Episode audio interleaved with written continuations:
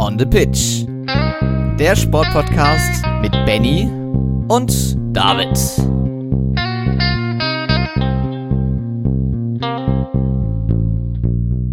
Herzlich willkommen zur 119. Folge jetzt schon von On the Pitch, der Sportpodcast. Eine erneute spektakuläre Sportwoche liegt hinter uns und ähm, ich glaube, es könnte selten äh, so dazu gepasst haben wie in dieser Woche. Wir haben ein grandioses Basketball-Turnier, eine grandiose Basketball-EM mitverfolgen können, äh, mit sau vielen Emotionen, ob das auf dem Kommentatorenplatz war oder auch generell im Stadion. Ähm, zudem häufen sich jetzt die letzten Tennisereignisse. Die NFL geht mal so richtig los und ähm, irgendwie, das, was wir schon seit Wochen ankündigen, äh, der Wintersport, der äh, wirft seine Schatten immer weiter voraus und das alles und noch viel mehr bespreche ich natürlich wieder mit David. Moin, moin. Genau, moin moin Benny. Ähm, wir haben unter anderem Sommer Grand im Skispringen dabei. Wir blicken natürlich auf den Sportmittwoch zurück. Das heißt, auch im letzten Teil wird der Fußball wie immer eine Rolle spielen. Da stand ja auch noch das ein oder andere Europapokalspiel auf dem Programm. Wir haben News aus dem Darts. Wir haben natürlich auch die Neuigkeiten aus der Handball-Bundesliga und noch vieles mehr, was uns kurz vor der Fußball-Länderspielpause bewegt und so weiter und so fort, Benny aber ich würde sagen, ich steige einfach mit den ganzen anderen Kurzschlagzeilen an, denn wir sind ja ein Sportpodcast, das heißt, wir können auch mehr als nur zwei bis drei Disziplinen abdecken. Und da gibt es noch viel, viel mehr News aus anderen Sparten, die wir heute für euch haben. Ja, absolut. Ähm, ich freue mich gerade dann natürlich, wie schon gesagt, ähm, auch auf den Basketball, weil ich, glaube, das wird heute tatsächlich, ausgenommen dem Fußball, äh, unser größter Teil. Ähm, denn wie gesagt, es, ist, es war wirklich wieder eine spektakuläre Woche mit sau vielen Emotionen, ne? Ja, total. Also gerade am Mittwochabend konnte ich mich überhaupt nicht entscheiden, was ich genau verfolgen möchte. Aber ich denke, wir verlieren einfach keine große Zeit und steigen direkt ein mit äh, einer Nachricht, die uns natürlich äh, rund um das letzte Formel-1-Rennen, was ja in Monza stattgefunden hat, noch beschäftigt äh, hat. Ähm, wir haben uns alle über Nick de Vries gefreut, der dann für Alex Albon im Williams gefahren ist. Ähm, Alex Albon hingegen musste eine Blinddarmoperation über sich ergehen lassen. Da gab es ein oder andere Komplikationen. Es war von einem Atemstillstand die Rede. Inzwischen ist er wieder auf den Beinen. Das auf jeden Fall schon mal als gute Botschaft. Währenddessen, und ähm, das muss man ja auch mal sich auf der Zunge zergehen lassen, werden wir in diesem Monat kein Formel-1-Rennen mehr sehen. Das ist in diesem engen Rennkalender wirklich ein Wunder. Aber durch, den, äh, durch die Absage des Russland-GPs zu begründen. Also Singapur dann am 1. Oktoberwochenende und natürlich sind die Gerüchte über die Fahrerwechsel weiter am Brodeln. Da werden wir also dementsprechend weiter dranbleiben. Im Reiten gab es die Vielseitigkeitsweltmeisterschaft. Da konnte das deutsche Team die Goldmedaille gewinnen und die Olympiasiegerin Julia Krajewski im Einzel noch die Silbermedaille abholen. Das war also ein sehr zufriedenes Fazit, was bei den Ruderinnen und Rudern wohl nicht ganz so sein wird. Nach den ja doch schleppenden Europameisterschaften in München stehen im Moment jetzt die Weltmeisterschaften in Tschechien auf dem Programm und das sieht ja neben dem ganzen Verbandskrach, den es da gibt und auch aus dem Deutschland-Achter gibt es so Stimmen, ganz kritisch da alles und Medaillenaussichten sind dabei weitem nicht so rosig, wie das in den letzten Jahren ja eigentlich Standard war. Viele Hoffnungsläufe, um, um überhaupt in die Finalläufe reinzukommen. Also da läuft es nicht ganz so rund. Im Radsport haben wir gerade Weltmeisterschaften in Australien. Da gab es schon das Einzelzeitfahren, das konnte sich überraschend der Norweger Tobias Voss vor Stefan Küng und Remco Evenepoel, der die Vuelta gewonnen hatte, sichern.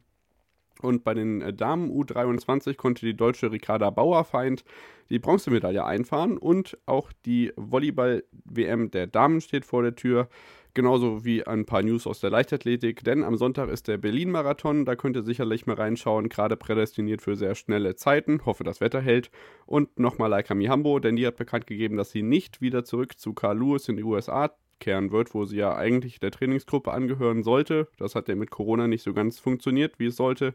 Sie wird jetzt bei Uli Knapp bleiben, dem ähm, Heimtrainer in Deutschland. Und ähm, ja, ich denke, wir können uns auch da auf die neue Saison freuen, aber auch in der äh, Hallensaison ist ja in der Leichtathletik nicht komplett zappenduster, also da geht's weiter.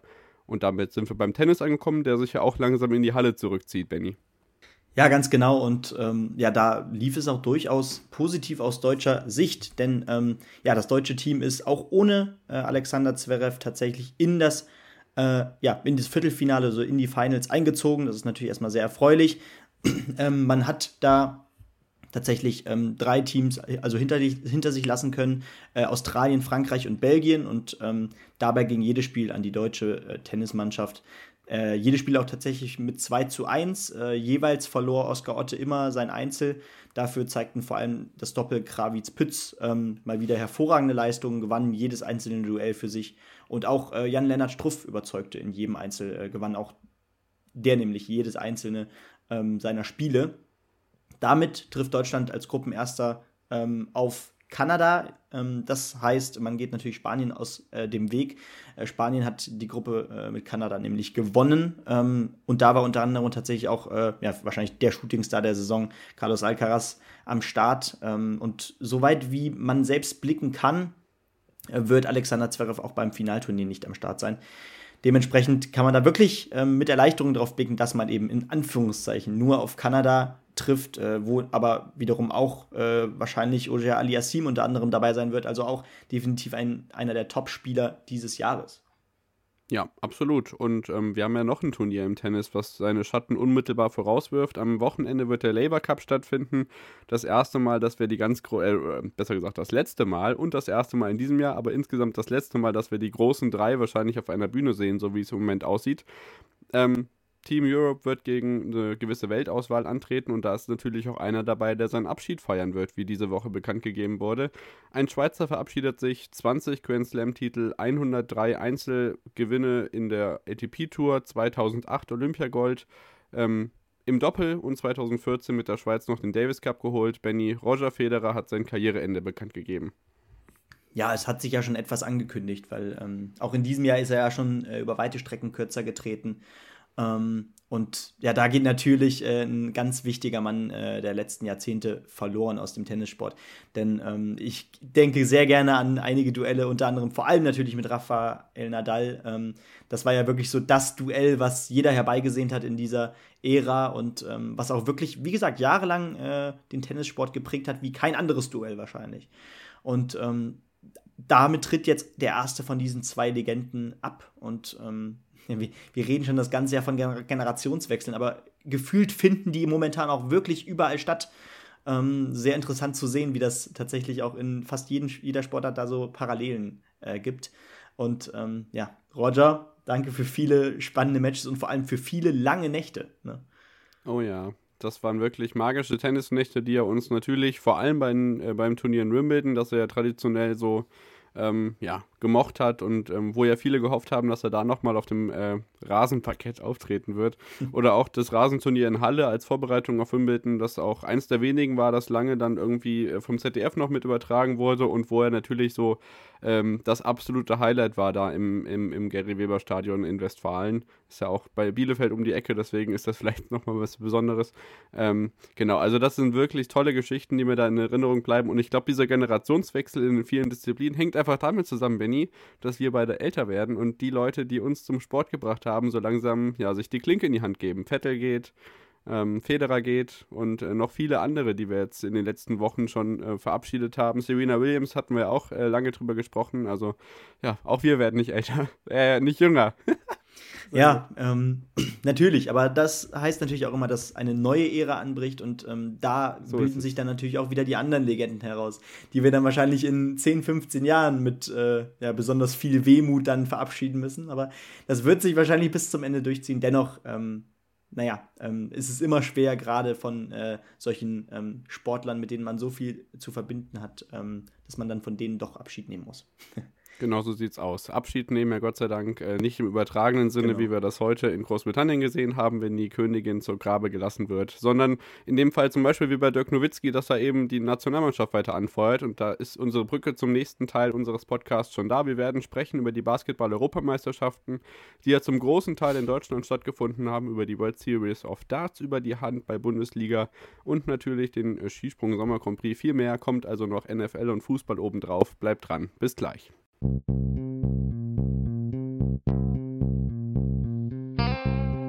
the Pitch. Der Sportpodcast mit Benny und David.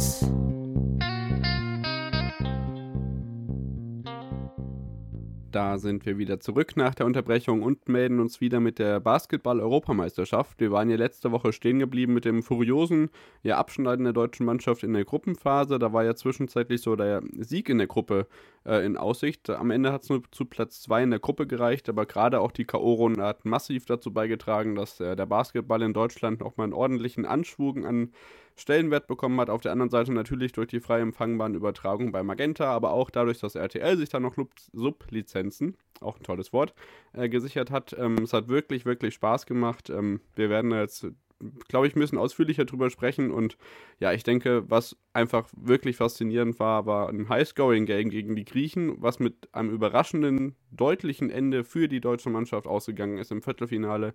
107 zu 96 und ganz ehrlich, da ist die Champions League bei mir hinten angestanden im Fußball. Ja, da stimme ich dir absolut zu. Ähm, die Ergebnisse, die habe ich danach mit Verwunderung ähm, beugt, aber ähm, dieses Spiel, das war so fesselnd, äh, man konnte und man wollte nicht wegschalten und gerade wollte man sich auch wirklich dann nur auf dieses Spiel fokussieren. Man wollte keinen Second Screen, äh, für den wir ja auch mittlerweile bekannt sind oder auch mal für den Third Screen. Und den gab es trotzdem, aber der wurde einfach nicht Ja, richtig, genau. Ja. Und ähm, naja, klar, gegen Griechenland dann im Viertelfinale, ähm, das war dann schon der erste Gradmesser. Äh, man traf da auf ein Team äh, mit einem der größten oder vielleicht sogar dem größten NBA-Star mit Giannis Antetokounmpo. Ähm, ganz interessant übrigens, dass zwei seiner Brüder ebenfalls im Team dabei waren, mit Thanasis und mit Kostas. Ähm, und wie schon auch äh, Frank Buschmann während der Übertragung äh, eigentlich durchgehend angesprochen hat, man kann äh, Janis nicht aus dem Spiel nehmen. Ähm, und damit hat man sich arrangiert, der hat seine 31 Punkte gemacht, aber ähm, dennoch hat man am Ende gerade in der Offensive kaum was liegen lassen. Äh, da denkt man natürlich vor allem an Dennis Schröder, der wieder äh, auch generell in diesem Turnier wirklich zum Anführer dieser, dieses deutschen Teams äh, aufgestiegen ist, der wirklich diese Truppe angeführt hat äh, und auch in diesem Spiel mit 26 Punkte äh, der Topscorer war aus deutscher Sicht. Und auch äh, Andreas Obst, der un äh, un unter anderem für fünf Dreier zuständig war. Ähm, das hat ja die Frucht des Jahres. Genau, die Frucht des Jahres laut Frank Buschmann, das war auch ganz unterhaltsam. Hatte sich ein bisschen ver versprochen, aber es, es war einfach, es hat einfach alles gepasst in diesem Spiel. Der Kommentator hatte unfassbar Bock mit seinem Experten ähm, und die Mannschaft, das Stadion, alle waren da und ähm, das in Deutschland wohlgemerkt, wo man eigentlich dachte, gerade wenn man äh, deutsche ähm, BBL-Spiele sieht, ähm, ja, das Interesse für den deutschen Basketball scheint ja gar nicht so hoch zu sein, aber auch die Übertragung und ähm, naja, die Einschaltquoten, die schienen dann ja tatsächlich äh, ja, etwas anderes zu sagen. Genau so ist es. Ich denke, so ein abschließendes Fazit können wir gleich noch ziehen. Ähm, was sich natürlich in der K.O.-Runde herausgestellt hat, ist, dass große NBA-Stars teilweise hm, deutlich früher ausgeschieden sind, als man das erwartet hatte. Nicht zuletzt der Luka Doncic, der mit seinen Slowenen gegen Polen ausgeschieden ist im Viertelfinale 87 zu 90. Die anderen Viertelfinalergebnisse waren Spanien gegen Finnland 100 zu 90 und äh, Frankreich in der Overtime gegen Italien 93 zu 85. Das führte zu zwei spannenden Halbfinals, die ja verschiedener hätten nicht sein können. Polen gegen Frankreich. Ähm, die Polen wurden dermaßen zerlegt von den Franzosen. Mhm. 54 zu 95 am Ende, während die äh, Deutschen sich gegen die spanischen amtierenden Weltmeister von vor drei Jahren ja lange gut gehalten haben und zwischenzeitlich, ähm, gerade wenn ähm, Diaz vielleicht nicht gerade seine tollen Sekunden hatte, von denen er aber sehr, sehr viele hatte, was äh, schlussendlich ja auch dazu beigetragen hat, dass die Deutschen dieses Halbfinale leider verloren haben ähm, aber natürlich der Weg zur Bronze weiterhin da war. Ich glaube, ähm, so eine gewisse Enttäuschung war durchaus nachzuspüren, aber ja, also das hat den Hype natürlich so ein bisschen gebremst, aber dennoch war es ein tolles Spiel und auch das Halbfinale hat gut angeschlossen an das, was gegen Griechenland gezeigt wurde und Spanien ist halt auch echt nochmal eine Hausnummer. Da vielleicht so, dass man da nicht, wie bei Griechenland, jetzt so, so den einen Spieler komplett herausheben kann, aber ähm, ja, das war einfach mannschaftstaktisch auch sehr, sehr gut gemacht und ähm, ja, hat mir genauso viel Spaß bereitet wie äh, das Viertelfinale, nur dass das Ende vielleicht auch hätte etwas anders ausgehen können. Definitiv und ähm, ja, besonders ärgerlich, dass man ähm, natürlich über weite Strecken, sogar gerade im Mittelteil der Partie, ähm, die Nase leicht vorn hatte. Man hat sich dann doch reingekämpft nach einem schweren ersten Viertel, ähm, hat dann, ich glaube, auch von Punkten her die, letzten, die, erst, äh, die äh, mittleren beiden äh, Viertel auch beide für sich entscheiden können. Und dann ist man halt wirklich, dann kam dieser, dieser leichte Zusammenbruch im letzten Viertel. Ähm, das hat man dann relativ deutlich abgeben müssen. Und das war dann auch die Vorentscheidung. Äh, Spanien hat dann gefühlt alles getroffen im letzten Viertel. Das war schon beeindruckend. Und dennoch, äh, man, natürlich, man hat äh, die niedergeschlagenen Gesichter, niedergeschlagenen Gesichter gesehen, so ist richtig. Ähm, und ähm, naja, man, man hat aber direkt das Gefühl gehabt, ähm, diese Mannschaft hat unfassbar Bock, trotzdem noch äh, Bronze bei diesem äh, besonderen Turnier auf eigenem Boden zu holen. Und das sollte dann ja auch passieren.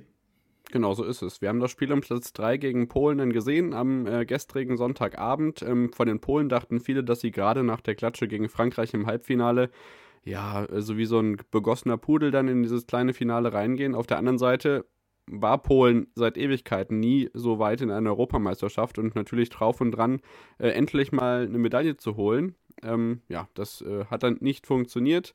Man hat sich tatsächlich ganz gut geschlagen, also besser als erwartet. Die Deutschen lange geärgert, 82 zu 69 am Ende, dennoch mit dem besseren Ende für die Hausherren. Zugegebenermaßen in Köln war es vielleicht ein bisschen voller und lauter als in Berlin, aber dennoch war das natürlich äh, ja, ein schönes äh, rundum freudiges Ereignis da, dann noch die Medaillenübergaben zu sehen. Ähm, Dirk Nowitzki applaudierend mit dem Sektglas in der Hand. Ähm, auf der Tribüne, Annalena Baerbock war, glaube ich, auch bei einem Spiel da. Ich weiß gar nicht, ob das bei einem Halbfinale war oder beim Spiel um Platz 3.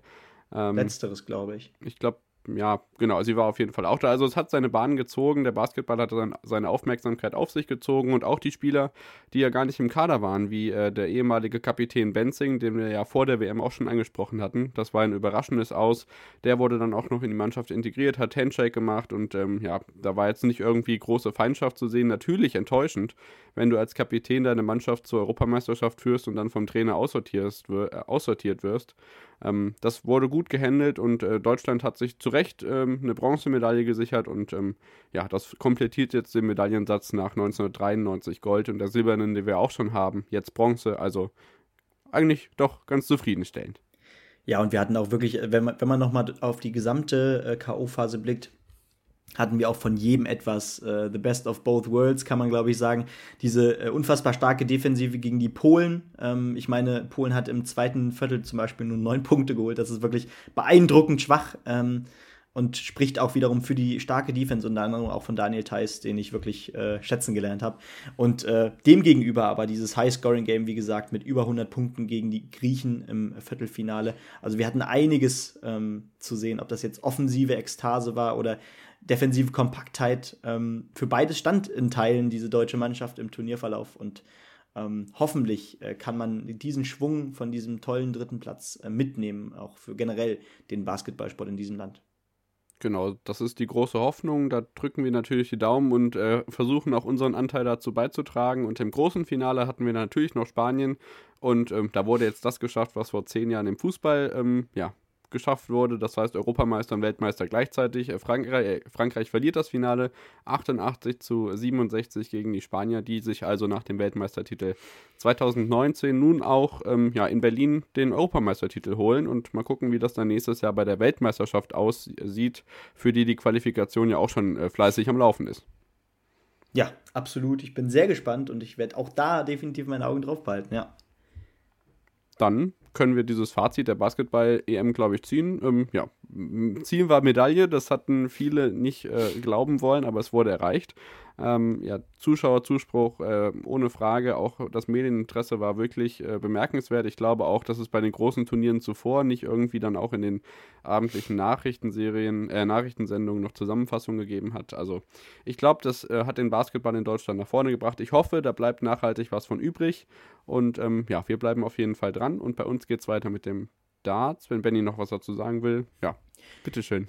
Ja, genau. Ich wollte eigentlich nur noch einen, äh, einen Tweet ähm, nochmal rezitieren. Ich weiß leider nicht mehr ganz, von wem der war, aber ähm, der hat, äh, die Person hat auf jeden Fall äh, diesen Sportsommer als etwas ganz Besonderes dargestellt. Denn wir hatten eben nicht die, diese eine Fußball-Weltmeisterschaft zum Beispiel. Ähm, die jetzt äh, das Besondere war, wie äh, 2014 oder 2018. Klar, da gab es auch noch andere Sporthighlights, aber das hat immer, ist immer so ein bisschen herausgestochen. In diesem Sportsommer hatten wir äh, die Fußball-EM der Frauen äh, mit beeindruckenden Spielen. Ähm, und European Championships, ja, Leichtathletik, genau. WM. Richtig, gerade die Leichtathletik hat sich auch jetzt wieder mit dem Basketball äh, herausgehoben. Ähm, beides, war, äh, beides waren so Events, die sonst eigentlich nie auf dem Hauptschirm stehen, wenn es jetzt um den Mainstream-Gucker äh, des Fernsehens, äh, wenn es darum geht. Und ähm, ja. genau die konnten sich jetzt beweisen vor breitem Publikum, konnten viel Zuspruch ernten und extra hohe Einschaltquoten, die man so gar nicht aus diesen Sportarten kennt in Deutschland. Und ähm, ja, das hat für mich auch diesen Sport nochmal sehr besonders gemacht.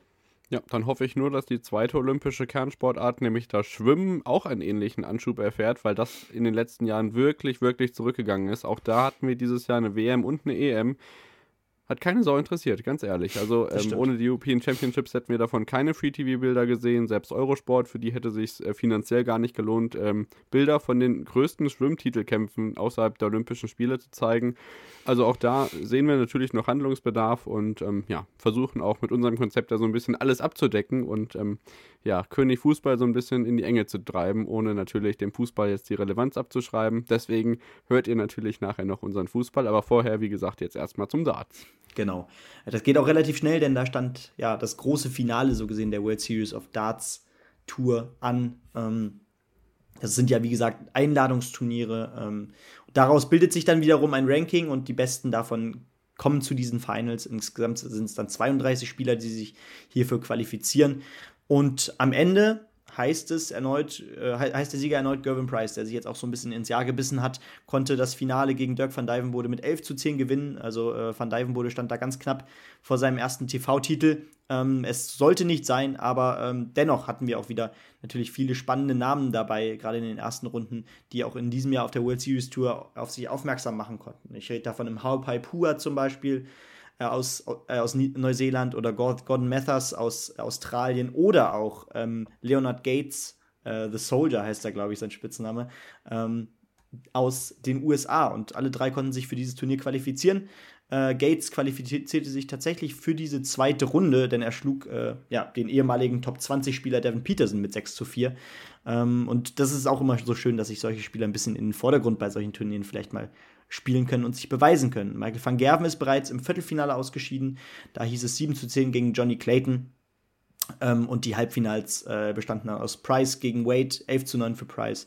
Und Dirk van Dijvenbode schlug äh, Johnny Clayton mit 11 zu 8. Und wie ich schon sagte, das Turnier ist nicht besonders wichtig. Ähm, jetzt geht es nämlich aber erstmal auf die richtigen, wichtigen Wochen zu. Denn nächste Woche, äh, oder nee, diese Woche bereits, glaube ich, Ende der Woche, findet das letzte European Tour Turnier äh, in Wiese in ähm, Belgien statt.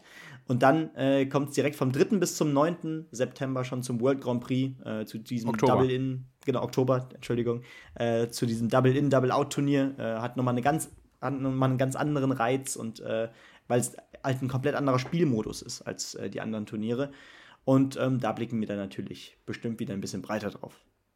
Genau, so sieht's aus. Ähm, jetzt ist der Handball an der Reihe. Da hat die Bundesliga natürlich auch vor einigen Wochen begonnen, aber auch der Europapokal äh, ist äh, losgegangen. Wir haben unter anderem die Damen, die Bietigheimerinnen, die ja letztes Jahr ähm, alles gewonnen haben und auch eigentlich auch immer noch alles gewinnen, was man gewinnen kann.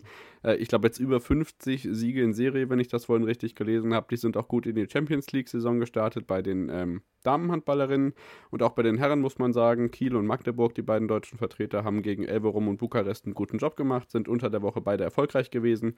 Benny und ähm, ja, dann darfst du gerne den, die Brücke von der Champions League äh, zur Bundesliga schlagen, denn auch ja, in Europa haben die großen Mannschaften, glaube ich, ja, also generell, guck dir das mal an, Westbrem hat gegen PSG gespielt. Was ist das eigentlich für ein geiles Gruppenspiel? Ja.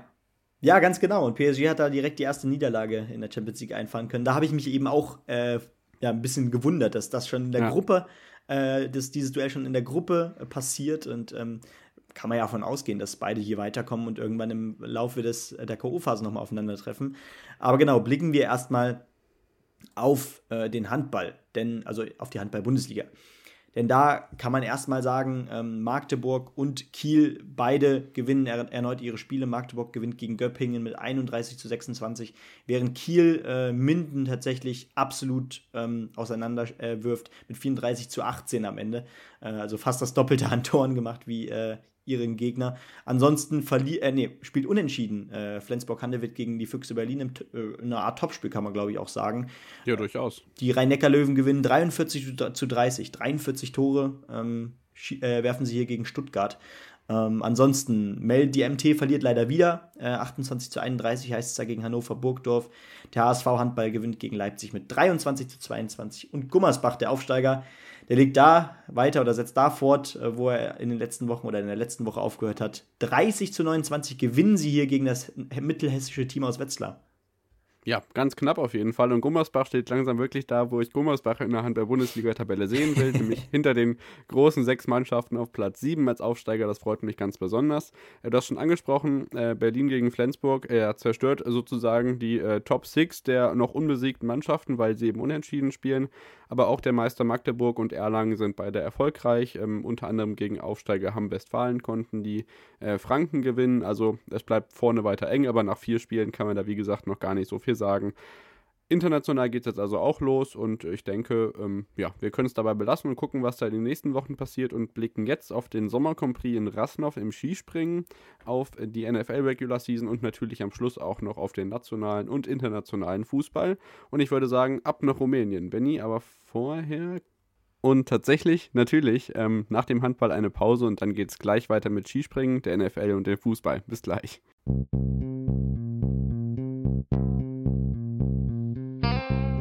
On the Pitch. Der Sportpodcast mit Benny und David.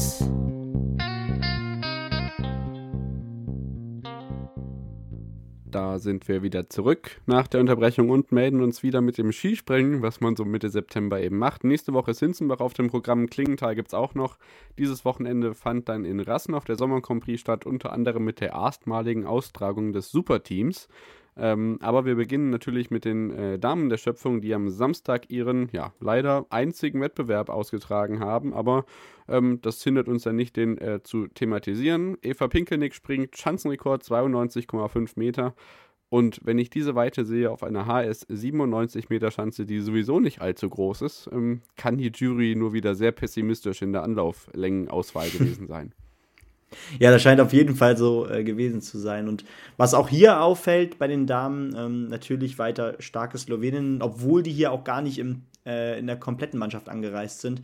Also Bogatay, ähm, ja natürlich der Shootingstar des letzten äh, Winters so gesehen auch, auf zwei und Nika Preutz, äh, die sich auch im Schatten von den ganz großen Namen von Slowenien im letzten Winter so ein bisschen, äh, ja, durchaus weiter nach vorne gearbeitet hat. Hier auf Rang 3 Julia Claire, die hatten wir jetzt auch in den letzten Wochen äh, schon bei den Sommer Grand Prix weit vorne gehabt. Wieder auf 4 äh, Josephine Panier, die andere Französin, auf 8. Ähm, und auch ja, Silvia Opset mal wieder auf Rang 6. Und auf 5 hört man einen Namen, äh, den man sonst noch nicht so oft da gesehen hat. Nagomi Nakayama. Ja, 2004 geboren, also die Japanerinnen und Japaner sind äh, auch durchaus mit äh, Jugendlichen äh, angereist durchaus. Also jugendlich nicht, die sind ja inzwischen auch volljährig. Wir werden es gleich bei den äh, Herren gleich sehen, aber zum Beispiel auch Julia Mühlbacher, Österreicherin, 2004 geboren, Platz 9 hinter Josephine Panier. Ähm, und wenn wir jetzt kurz auf die deutschen Platzierungen eingehen, Juliane Seifert auf Platz 18, Silja Kichle auf Platz 19, von der haben wir auch noch nicht ganz so viel gehört. Genau wie Michelle Göbel aus äh, Willingen auf Platz 23 und äh, Pia Lilian Kübler, die war letzten Winter aber durchaus schon dabei, auf Platz 28. Wir hatten ähm, ja, 31 am Start, zwei disqualifiziert und Nika Krishna ist, Krishna ist nicht gestartet. Also ähm, ja, das Teilnehmerinnenfeld überhält sich äh, in überschaubarer Größe. Und ähm, dann können wir eigentlich direkt zu den Herren der Schöpfung springen, die am Samstag dann ihr Superteam hatten. Schanzenrekord von Gregor, äh, Quatsch, Daniel Czofenik, 103 Meter im zweiten Durchgang des Superteams. Das findet in folgendem Maße statt. Alle springen erstmal, also es gibt pro Team zwei Teilnehmer. Alle springen ähm, einen Durchgang und die besten zwölf kommen in den zweiten Durchgang und die besten acht Teams kommen dann in den dritten Durchgang. Und erfreulicherweise hatten wir 13 Teams am Start. Kasachstan ist ausgeschieden im ersten Durchgang, in der zweiten Durchgang dann Ukraine, Rumänien, Tschechien, Italien und ja, die Deutschen sind ganz knapp noch auf dem achten Platz dann ähm, ja, ins Ziel eingelaufen mit ähm, ja, deutlicher C-Besetzung, würde ich sagen. Luca Roth und David Siegel konnten jetzt nicht mit den großen Nationen mithalten, die aber auch nicht alle top besetzt waren, Benny. Ja, ganz genau. Ich wollte es gerade sagen. Ähm, was mich besonders freut, ist eben, dass auch die großen Teams hier jüngeren äh, Springern auch mal die Chance geben, äh, beim Sommer Grand Prix äh, Fuß zu fassen. Da denke ich zum Beispiel an Rennen Nikaido, auf den wir gleich definitiv noch kommen ja, werden. Mein ähm, neuer Liebling. Genau, äh, da, der auch zusammen mit äh, Ryuhiri Shimizu, den haben wir auch noch nicht so oft im Weltcup gesehen. Ähm, aber Nika, Naki, Nikaido ist ja sowieso, sogar Jahrgang 2001. Ähnlich Norwegen mit Hegli, der ja gerade beim Skifliegen gegen Ende des Jahres besonders auftrumpfte. Zum Beispiel auch in Oberstdorf, wo wir ja vor Ort waren.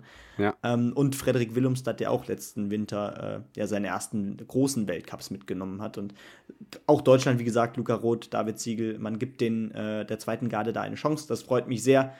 Und ähm, ja, da kann man auch mal darüber hinwegsehen, dass hier für Deutschland nur der achte Platz am Ende steht. Genau, Podium Österreich vor Polen und Japan und damit kommen wir gleich zu den äh, Einzelwettbewerben, weil davon hatten wir äh, noch einen bei den Herren und natürlich dann auch noch ein Mixteam, das heißt die Damen waren natürlich auch noch dabei. Ähm, ja, ich habe am, ich weiß gar nicht, am Freitag, als das äh, Training in Rasnov äh, gewesen ist, mir die Trainingsergebnisse angeschaut und dachte mir so, hm, der gute Herr Nikaido ist äh, ziemlich genau äh, vier Monate älter als ich. Ähm, und ja, der macht einen guten Eindruck. Und dann gewinnt er tatsächlich hier am Samstag den äh, Sommer Grand Prix. Rennen Nikaido, ähm, Jahrgang 2001, gewinnt vor Pavel äh, Wajek und äh, Wladimir Zugrawski. Das ist ein schönes Podium. Zugrawski ja. nach dem ersten Durchgang noch führender gewesen. Und dahinter dann äh, Manuel Fettner und Daniel Schofenik, Stefan Hua, Gregor de Schwanten. Danach kommen irgendwie erst die Alteingesessenen. Die drei vorne verwundern dann doch etwas. Ja, und vor allem äh, ich finde es sehr spannend, äh, also gerade solche Namen weit vorne zu sehen. Ich meine, Nikaido hat man so oft noch nicht gehört. Ähm, der war, glaube ich, auch noch nicht so oft in der äh, breiten Öffentlichkeit ähm, und in äh, professionellen Springen dabei, ähm, gerade in Europa. Aber wenn ich daran denke, Pavel Wajek, ähm, Wladimir Zugrawski, gerade letzterer, der immer mal wieder um den zweiten Durchgang gekämpft hat, mehr aber auch dann auch nicht. Und äh, der ist hier der Einzige, der hier eine dreistellige Weite am Ende ähm, landen kann, mit seinem ersten Sprung direkt die 100 Meter. Ähm, und ja, ein spannendes Podium, absolut. Und äh, ich finde es generell spannend. Man hört so viele Namen auch unter den Top 15, Top 20, die man so noch nicht so oft gehört hat. Und ähm, da freut man sich doch direkt auf äh, den Start der Weltcup-Saison. Ich meine, Francesco Chicon, äh, der Italiener auf Rang 20, ähm, auch Jahrgang 2001. Da kommt so viel nach. Ähm, Hegli wieder dabei auf Rang 16, Luca Rodamende auf Rang 15 und das gespickt eben noch mit den ganzen ähm, ja, Allstars, wie zum Beispiel Peter Preutz ähm, und Roman Co. Kudelka. Roman Kudelka auch wieder dabei gewesen, genau auf Rang ja. 18. Und ähm, ja, es war zwar erstens nicht, nicht, es wurde erstens nicht übertragen und zweitens, ähm, ja, wie gesagt, waren nicht alle Teams in Top-Besetzung. Dennoch wäre es spannend zu sehen gewesen, äh, hier den, den ersten Sommer Grand Prix-Sieg von Ren Nikaido zu bestaunen, oder? Durchaus richtig. Äh, David Sieger wird 26. insgesamt äh, 34 äh, Starter dabei. Und wenn wir auf den Teamwettbewerb schauen, haben wir die Österreicher vorne, Julia Mühlbacher, Jan Hörl, Eva Pinkelnick und Daniel Czofenik gewinnen vor den Sloweninnen und Slowenen und den äh, Team Norwegen, dahinter dann die Schweiz auf vier, Deutschland auf fünf, Tschechien, Rumänien, Italien und Japan. In Hinzenbach geht es, glaube ich, ähnlich besetzt weiter. Vielleicht kommen da sogar noch äh, mehr dazu. Da weiß, äh, die, wissen die Kollegen von der Flugschau vielleicht noch besser Bescheid, Bescheid aber ich denke, ähm, ja, wir haben durchaus interessante Persönlichkeiten, auf die wir uns im Winter freuen können. Absolut. Und um nur nochmal darauf zurückzukommen, äh, Sina Kiechle, ich meine, äh, apropos, weil du Flugschau erwähnt hast, hattest, ähm, dass sie äh, in dem Interview mit Selina Freitag äh, über den Alpencup geredet hatten, den ja damals auch Selina Freitag für sich entscheiden konnte. Und ich meine, da hat sie auch erwähnt, dass äh, Sina Kiechle in diesem äh, Jahr den Alpencup gewonnen hat und da auch schon meinte, ähm, naja, viele andere haben es auch gerade über diesen Erfolg dann in die Weltspitze geschafft irgendwann. Und Sina Kiechle kriegt jetzt hier ihre Chance, ersten Chancen im Sommer Grand Prix. Äh, vielleicht sehen wir sie auch schon im Winter. Genau, der Alpencup ist ja sowas wie die vierte Liga, also Continental Cup und FIS Cup und dann genau. Alpencup ist so die bedeutendste Jugendserie auf jeden Fall. Ähm, genau, also da kommt einiges nach. Und Jahrgang denke, 2007 vor allem, ne? Sina Kichle ist auch noch spannend. Das ist der Wahnsinn. Also, ne, die Jugend kommt, so ist es. Ja. Ja, Benny, wie kommen wir jetzt von Jugendforsch zu Tom Brady? Ich bin mir nicht ganz sicher, ich sage einfach mal, wir beginnen mit dem äh, zweiten Spieltag der Regular Season der NFL. Ähm, es war wirklich wild. Ich habe gestern auch mal ein bisschen in die Konferenz reingeguckt, aber wir beginnen am Freitagabend die Chiefs ähm, 27 zu 24 gegen die Chargers. Und dann würde ich sagen, stellen wir voran, dass Amon Ross St. Brown wieder einmal zu zwei Touchdowns verholfen hat in die Detroit Lions, äh, die auch erfolgreich waren gegen die Washington Commanders. Die haben inzwischen auch einen Teamtitel bekommen. Herzlichen Glückwunsch dazu. 36 zu 27 heißt es da. Und ich denke, einen Überblick über die anderen Spiele hast du, Benny. Ja, und du hast ja schon gesagt, ähm, ja, die Bucks, äh, beziehungsweise Tom Brady, äh, die haben tatsächlich auch ihr zweites Spiel gewonnen, aber mussten sich tatsächlich gegen die Saints mühen. 20 zu 10 heißt es am Ende. Ähm, und es stand bis nach der Hälfte des Spiels noch 0 zu 3 für die Saints. Also wirklich eine Defensivschlacht. Ähm, die Bucks konnten dann im dritten Viertel ähm, ja, durch einen Field Goal mit 3 zu 3 ausgleichen. Und dann ging es im letzten Viertel mal richtig hoch her. 17 zu 7 gewannen das dann äh, ja, Tom Brady und die Bucks. Und damit steht am Ende der zweite Saisonsieg. Ansonsten, ähm, ja, das, äh, da, da, möchte ich noch mal kurz David aus äh, ja, dem äh, Fußball-Podcast Football's Coming Home erwähnen, denn der hat gesagt, ich soll unbedingt natürlich zumindest die Dolphins erwähnen. Ähm, ja, klar. Weil die haben natürlich ähm, ja, das Spiel gegen die Ravens in einem High-Scoring-Match wirklich gewonnen. 42 ja. zu 38 heißt es da am Ende. Ähm, und ja, besonders interessant ist da natürlich, dass äh, ja, äh, Tago Vailoa sechs Touchdowns für sich äh, auf seiner Habenseite hatte. Ähm, der, ja, der wichtigste Spieler, würde ich sagen, für die Dolphins absolut. Und ähm, ja, damit holen auch die Dolphins den zweiten Saisonsieg. Ein Team, was nicht immer äh, um die Playoffs mitkämpft. Da auf jeden Fall ein guter Start. Ansonsten, äh, ja, gewannen die Jets noch knapp gegen die Browns 31 zu 30. Die Lions hast du schon erwähnt. Die Jaguars gewinnen zu 0 mit 24 zu 0 gegen die Colts. Ähm, Außerdem gewinnen die Giants, die New York Giants gegen die Panthers mit 19 zu 16. Äh, ja, die New England Patriots gewinnen knapp mit 17 zu 14 gegen die Steelers. Ähm, das heißt, beide Teams haben jetzt einen Sieg und eine Niederlage auf dem Konto. Ähm, die Rams gewinnen mit 31 zu 27 gegen die Falcons. Falcons bleiben damit weiterhin ohne Sieg, ähnlich wie die Bengals, die jetzt wieder knapp gegen die Cowboys mit 17 zu 20 verloren hatten. Auch die Seahawks starten äh, schwach rein, äh, nach einem Sieg jetzt mit 7 zu 27 gegen die 49ers verloren. Und die Raiders verlieren gegen die Cardinals mit 23 äh, zu 29 und haben damit auch weiterhin keinen Sieg auf dem Konto. Ja, das war wirklich spektakulär. Also gerade bei Raiders Cardinals müsst ihr euch mal die Two-Point-Conversions angucken. Eine hat 25 Sekunden gedauert, da musste der Quarterback so ein bisschen selber äh, zickzack laufen. Also ähm, es war wirklich wild gestern Abend. Ähm, dann das Nachtspiel war noch Green Bay Packers gegen Chicago Bears. Das ging 27 zu 10 aus und die beiden Partien, die noch ausstehend sind, heute Nacht. Ähm, Buffalo Bills gegen die Tennessee Titans und Philadelphia Eagles gegen Minnesota Vikings. Also auch da, ähm, ja, durchaus abwechslungsreiche Sachen und spektakuläre Spielzüge schon ganz früh in der Regular Season, wobei sich jetzt nicht wirklich große Tendenzen ablesen lassen, aber es macht einfach wieder Spaß, äh, die volle Ladung American Football zu bekommen Sonntagabends. Ja, absolut. Äh, und da ist dann auch wirklich ähm, die Endzone äh, eine neue äh, ja, Institution im äh, im NFL-Business auf The Zone, äh, dass es jetzt auch eine deutsche Konferenz gibt neben der Red Zone. Man hat ja jetzt die freie Auswahl. Ähm, ja, The Zone etabli etabliert sich da jetzt auch als neue Nummer 1 im NFL-Sport. Äh, das ist spannend auf jeden Fall und ich äh, ja, bin gespannt, was da noch so in dieser Saison passiert. Ähm, ich meine, nach zwei Spieltagen äh, sind zwar schon mal ja, Richtwerte zu sehen, in welche Richtung es für manche Vereine geht, für manche Teams geht, aber ja, das ist längst noch nicht entschieden. Genau, und da bleiben die Rechte ja auch trotz des Free-TV-Wechsels zu RTL, der ja für nächstes Jahr angekündigt ist bei The Zone. Also genau. ähm, bleibt uns die Endzone wahrscheinlich auch ähm, ja, getreu und wir machen weiter mit dem Fußball nach einer kurzen Unterbrechung.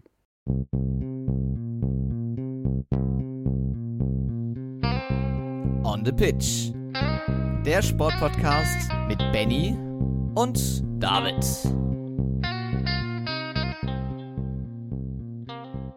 Da sind wir wieder zurück nach der Unterbrechung und melden uns wieder mit dem äh, traditionellen Fußballteil. Wir blicken natürlich äh, zurück auf den Europapokal, besprechen, was am Wochenende in erster und zweiter Liga dabei war. War dann sehr hitzige Spiele, sowohl bei Benny als auch bei mir, für Schalke und Bielefeld. Auf der einen Seite das Revierderby und auf der anderen Seite eine sehr hitzige äh, Partie der Bielefelder ähm, gegen Kiel zu Hause und natürlich auch ein Vorblick, äh, Vorausschau auf äh, die Länderspielpause, die uns bevorsteht. Aber ähm, ja, genug der Faselei. Wir steigen ein ins sportliche Geschehen. Ähm, Conference League wie immer kurz. Äh, Köln gewinnt äh, gegen äh, Slowako aus Tschechien sehr ja, gut. Also ich habe das Spiel gesehen, 4 zu 2.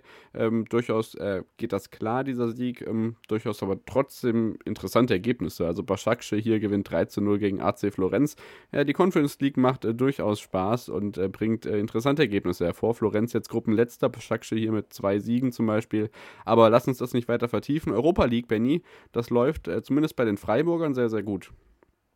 Ja, ganz genau. Da geht es genau so weiter, äh, wie es am ersten Spieltag schon angefangen hat. Ähm, man ist ja schon mit einem Sieg reingestartet und besiegt jetzt das vermeintlich stärkste Team aus dieser Gruppe, Piraeus, mit 3 zu 0.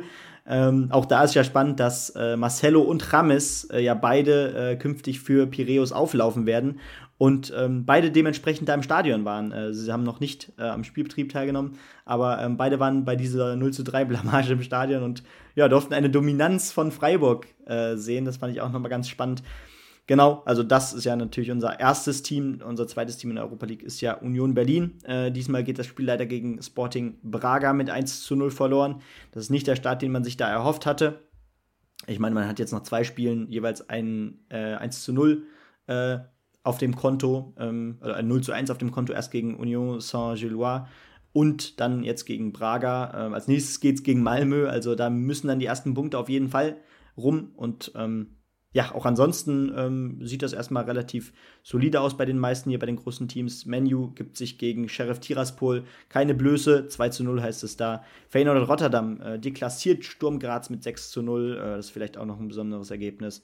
Ja, das Besonderste ist eigentlich, finde ich, mit Jütland gewinnt 5 zu 1 gegen Lazio Rom. Also auch da äh, die Römer, wie gesagt, äh, schwer. Den AS hat es ja letztes Jahr erwischt. Die haben sich dieses, äh, diese Woche gut geschlagen mit einem 3-0 gegen Helsinki. Also äh, durchaus spektakulär, was da abgeht. Arsenal Eindhoven ja. übrigens verschoben auf äh, Mitte Oktober wegen äh, der Polizei äh, Mangelgeschichte in Großbritannien aktuell, verständlicherweise. Ähm, ja, genau. Also ähm, Europa League bleibt auch spektakulär und ich denke, wir wechseln in die Königsklasse. Das haben wir natürlich auch verfolgt. Trotz der Basketballereignisse äh, hatten wir am Dienstag folgende Partien. Pilsen, Mailand, also Inter Mailand 0 zu 2.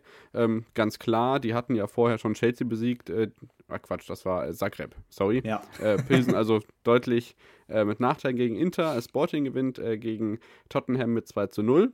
Also Sporting macht da weiter, wo sie letztes Jahr aufgehört haben. Liverpool gewinnt äh, knapp gegen Amsterdam 2 zu 1. Brügge gewinnt äh, 4 zu 0 in Porto. Und äh, ja, die Eintracht gewinnt, und das war ganz wichtig, in Marseille. Und äh, ich denke, da kommen wir so langsam für die, ja, für, zum Themenbereich Nebentöne auf den, neben des Fußballplatzes. Also was da wieder am Bengalos geflogen ist im Stade Velodrom. Ähm, Benny, das braucht echt kein Schwein. Wir hatten jetzt die Rassismusvorwürfe beim äh, Madrid-Derby am Wochenende es ist einfach schauerlich im Moment, was da schon wieder abgeht überall. Ja, und das häuft sich ja, und du sagtest es schon, das ist ja nicht nur das, was da ähm, mit Bengalos und mit Feuerwerkskörpern gemacht wird. Es, es sind Hitlergrüße auf Seiten der Frankfurter zu sehen und, und, und. Ähm, dazu kommen dann natürlich noch so, so Themen wie Rassismus, Sexismus sowieso ähm, die im Stadion eigentlich immer noch Alltag sind, ähm, was natürlich sautragisch ist und immer noch angegangen werden muss. Und äh, da möchte ich dann nochmal, wie auch in einigen anderen Fußballbereichen, äh, auf einen Podcast verweisen, der im Laufe der Woche erscheinen wird. Wahrscheinlich spätestens Mittwoch, denn ich war heute Vormittag zu Gast bei Football's Coming Home bei dem guten David, also auch einem David. Ähm, da haben wir auch gerade dieses Thema neben dem Platz, was da gerade so abgeht, äh, nochmal thematisiert. Ähm, ich denke, wir werden die Folge dann auch nochmal teilen, wenn sie raus ist. Ähm, das heißt, ähm, aber wenn ihr, wenn ihr schon mal Interesse habt, ähm, folgt doch gerne schon mal Football's Coming Home bei Spotify oder eurem Podcatcher. Genau. David kennt ihr auch schon aus der einen oder anderen Episode bei uns und wir machen weiter mit dem sportlichen Geschehen der Champions League unter der Woche. Erfreulicherweise konnte Leverkusen, und das äh, werden wir gleich äh, bei der Bundesliga nochmal drüber sprechen, erstmal ähm, ja den Fluch besiegen. Die Mannschaft von Gerardo Seoane gewinnt gegen Atletico Madrid in der Bayer Arena mit 2 zu 0. Ebenso wie die Nagelsmänner gegen Barcelona 2 zu 0 gewinnen. Und ähm, ja, die andere deutsche Mannschaft, RB Leipzig, verliert gegen Real Madrid 2 zu 0 und äh, Borussia Dortmund verliert knapp in Man City, also im City of Manchester Stadium mit 2 zu 1 nach starkem Spiel und einem Erling Haaland, der einfach Erling Haaland ist. Ja, ganz genau. Und was für ein Tor. Ich glaube, das äh, war dann nach einer Hereingabe von Cancelo. Äh, langer, hoher Ball aus dem äh, linken Teil, so hinter der Mittellinie oder vor der, vor der Mittellinie irgendwo, ähm, schlägt den Ball einfach vorne rein und ähm, ja, das ist schon fast ein Kung-Fu-Tritt, mit dem da äh, Haaland den Ball ins Tor befördert. Und das gegen die alte Liebe. Ähm, das ist hart für Dortmund und ähm, ja, äh, das sind wieder Punkte, die dann liegen bleiben, trotz eines engagierten Auftritts.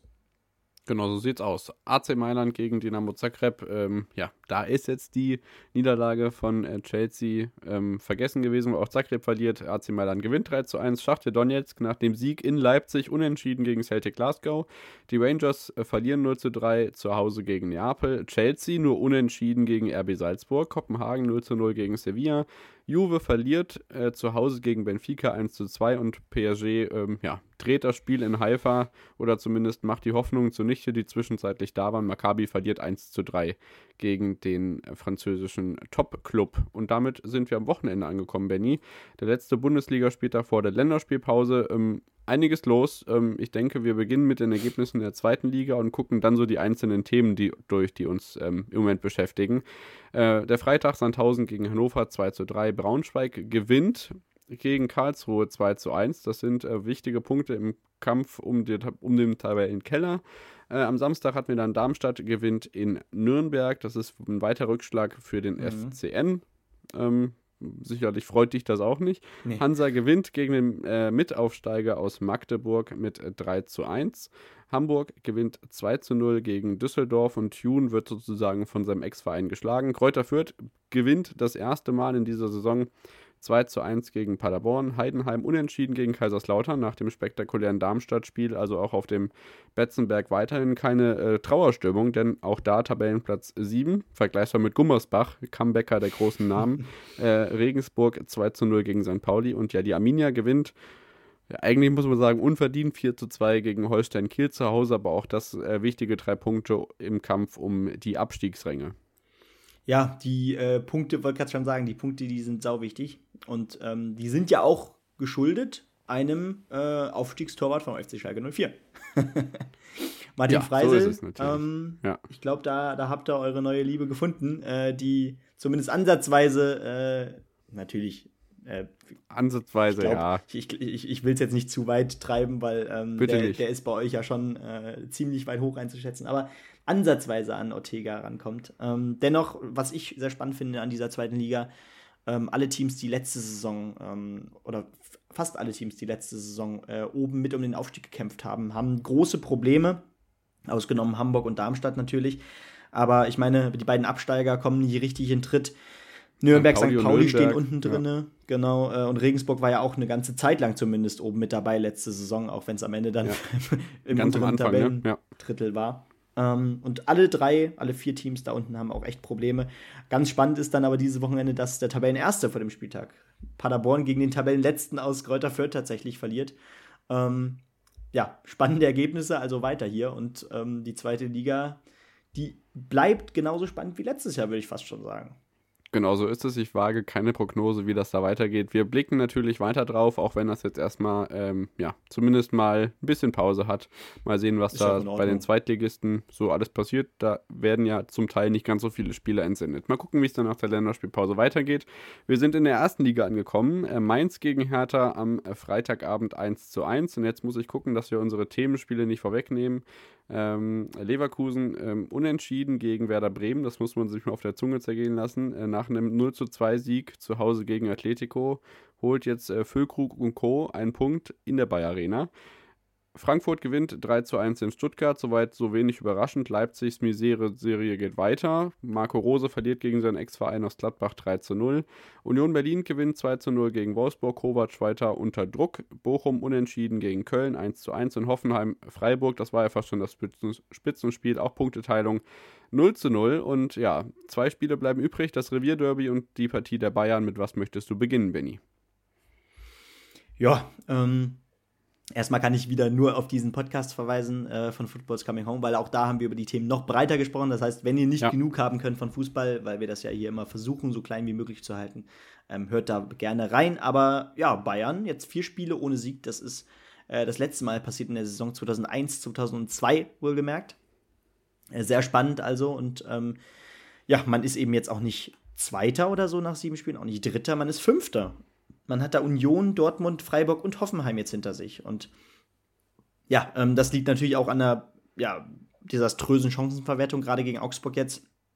Auch die letzten Spiele hätte man gewinnen müssen, gegen Gladbach zum Beispiel. Und ähm, ja, das ist ganz bitter. Äh, und Augsburg, gerade Augsburg, ein Team, was doch Bayern hm. immer mal wieder ein Bein stellen konnte und äh, selbst aber eigentlich ganz unten drin Wie steht. Frankfurt. Genau, Angstgegner fast schon. Und ähm, ja, dann wird man eben in einem Angriff einfach mal ausgekontert. Das ist hier passiert und äh, Bayern muss definitiv äh, gerade an der Chancenverwertung arbeiten und ja, spannend, da natürlich, da könnte man natürlich wieder das Thema Mittelstürmer aufmachen. Das habe ich auch in dem anderen Podcast gemacht.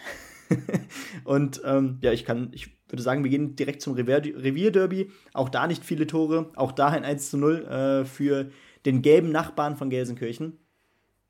Und ähm, das nach 80 Minuten Beton anrühren von Seiten der Schalker. Äh, defensive Kompaktheit trifft auf äh, ja, die eigen, das eigene Versagen offensiv bei Schalke, kann man glaube ich sagen. Das verbindet sich da noch nicht so ganz gut. Ähm, offensiv fehlt da echt noch die Idee und ähm, ja, gerade im Umschaltspiel äh, funktioniert da relativ wenig. Kein einziger Torschuss, das spricht schon klare Worte und Dortmund ähm, tat sich dennoch schwer und biss sich auch, äh, wie gesagt, bis kurz vor Schluss die Zähne aus gegen diese doch sehr, äh, sehr kompakte Verteidigung. Gerade Yoshida hat mir da im Defensivbereich sehr, sehr gut gefallen. Der hat da wirklich alles weggeköpft und äh, alles weggehauen, was da ging. Und Dortmund, am Ende war es Yusufa Mokoko, der in der 79. Minute ja, den Siegtreffer erzielt und ähm, ja, dennoch natürlich zum verdienten Derby-Sieg äh, einnetzte. Genau, aber ich denke, trotz aller Dramatik, die das Revierderby im ja, vollen Signal Iduna Park natürlich mit sich bringt, ist die Überschrift, die dieses Spiel in die, in die Zukunft mitträgt, die Verletzung von Marco Reus. In einem Zeitraum, der sich nur zwei Monate vor dem Beginn einer Fußball-Weltmeisterschaft befindet. Ich weiß nicht, wie jetzt die aktuelle Diagnose ist. Ähm, Edin Terzic hat bei der Pressekonferenz gesagt, man braucht noch einige Tage für die Diagnose, aber Oh, der Knöchel sah beim Zuschauen wirklich nicht so toll aus. Ähm, und was das jetzt für die Weltmeisterschaft bedeutet, weiß ich nicht. Es wurde jetzt äh, nachnominiert Benny Henrichs für die ähm, Länderspielpause.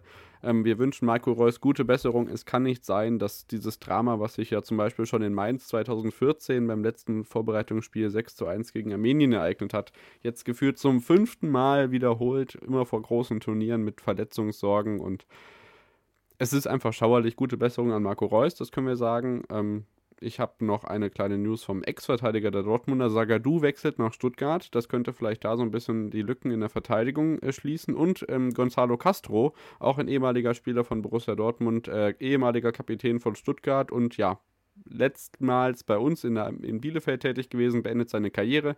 Ja, auch, glaube ich, fünf oder sechs Länderspiele gemacht. Ähm, und RB Leipzig bekommt einen neuen Sportdirektor. Das mit äh, Eberl ist jetzt durch, Benny ja, das äh, Duo, was schon ja, ähm, für eine Zeit lang bei Gladbach vereint war, äh, ja, ist jetzt wieder reunited, wie man so schön sagt. Ähm, spannend, gerade natürlich ähm, nach dem, dieser emotionalen PK von Eberl, ähm, dass er erstmal ja den Profibusiness ähm, mit Abstand also betreten genug will. davon hat. Genau, ja. und ähm, ja, erstmal erstmal wieder er sein möchte. Dafür ging es dann doch relativ schnell. Ähm, und auch spannend, da er eigentlich ja, gerne der Erste an der Front war, der RB Leipzig kritisiert hat ähm, für das Konzept. Dementsprechend, ja, ähm, bin ich spannend, äh, bin, bin ich gespannt, wie jetzt auch die Pressekonferenz läuft. Die werde ich mir auf jeden Fall angucken, weil ähm, natürlich gibt es da auch etwas recht zu fertigen, weil dann, ähm, naja, ich, ich meine, äh, der Sportdirektor von ähm, von äh, Gladbach, der jetzige Wirkus, hat sich auch noch mal hinter Eberl gestellt und hat gesagt, äh, natürlich sind wir ihm dankbar für die letzten zehn Jahre und ähm, dass, er das, dass er den Umgang äh, in der Öffentlichkeit jetzt nicht als fair erachtet gegenüber Eberl. Äh, dennoch, finde ich, kann man hinterfragen, ähm, wie schnell das ging und gerade, dass man jetzt doch ein wenig auch wieder mit Doppelmoral äh, zu Leipzig geht. Ähm, aber auch das Thema haben wir im Podcast bei Football's Coming Home noch mal genauer besprochen. Genau, ich denke auch, dass ähm, die Rechtfertigung der Presse jetzt auf jeden Fall da ist, dass ähm, man da Antworten von ähm, Evers bekommt. Äh, Evers sage ich schon, das ist der Kommentator bei Sky. Eberl heißt er natürlich.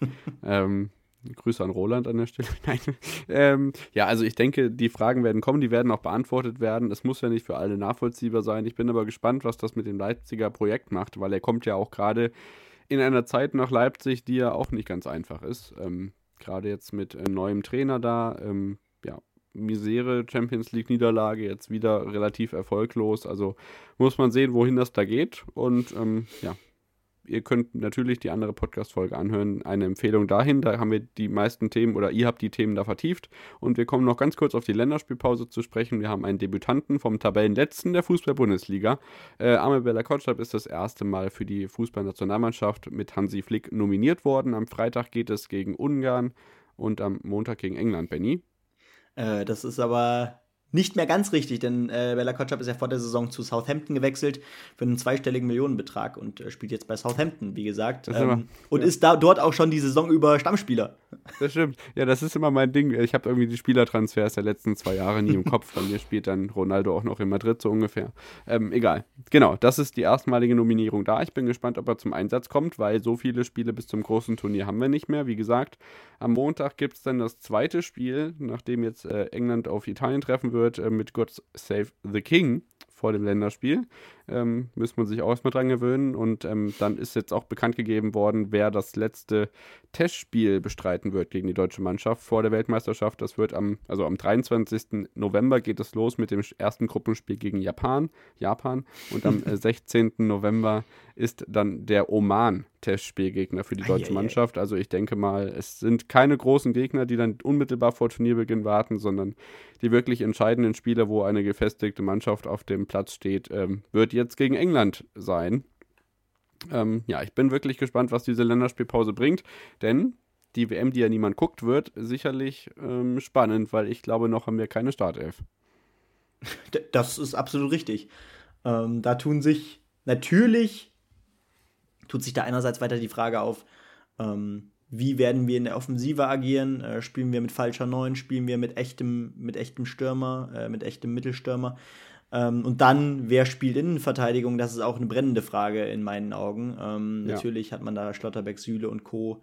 Ähm, aber wer da dann am Ende tatsächlich. Rüdiger. Genau, Rüdiger haben wir, Ginter. Äh, ja, Bella Kotschap kann man dazu auch natürlich auch zählen. Äh, und noch weitere Namen. Also da bleibt es auf jeden Fall spannend und ähm, wer dann natürlich auch bei der Weltmeisterschaft dabei sein wird. Ähm, das äh, wird sich natürlich auch noch in den nächsten Wochen und Monaten zeigen und ähm, da bin ich auch sehr gespannt. Genau, wir sind auf jeden Fall dabei, das können wir sagen. An der Stelle noch ein Querverweis zu, ich glaube, Folge 4 ist es inzwischen von Beyond Qatar, von der Podcastbude und unserem lieben Freund Moritz Knorr, der sich da einem tollen Projekt gewidmet hat, wo jetzt auch wieder eine Folge neu rausgekommen ist heute. Also da auch kritische Begleitung zur Fußballweltmeisterschaft, die natürlich wichtig ist, neben dem sportlichen Geschehen, das wir aber natürlich auch bei uns beleuchten werden. Wir wünschen euch eine schöne Woche. Ich denke, das waren die Sportnews für diese Woche und ähm, den Athleten der Woche gibt es wie immer bei Instagram und dann wünsche ich euch schöne Tage. Ciao, ciao. Ja, ganz genau. Auch von mir äh, eine schöne Woche. Gebt uns natürlich auch gerne, wenn äh, euch unser Podcast gefallen hat. Ähm, natürlich gerne die fünf Sterne bei Spotify und äh, bei eurem Podcast-Anbieter. Das würde uns sehr viel bedeuten. Und damit, ähm, ja, bis nächste Woche Montag und ciao.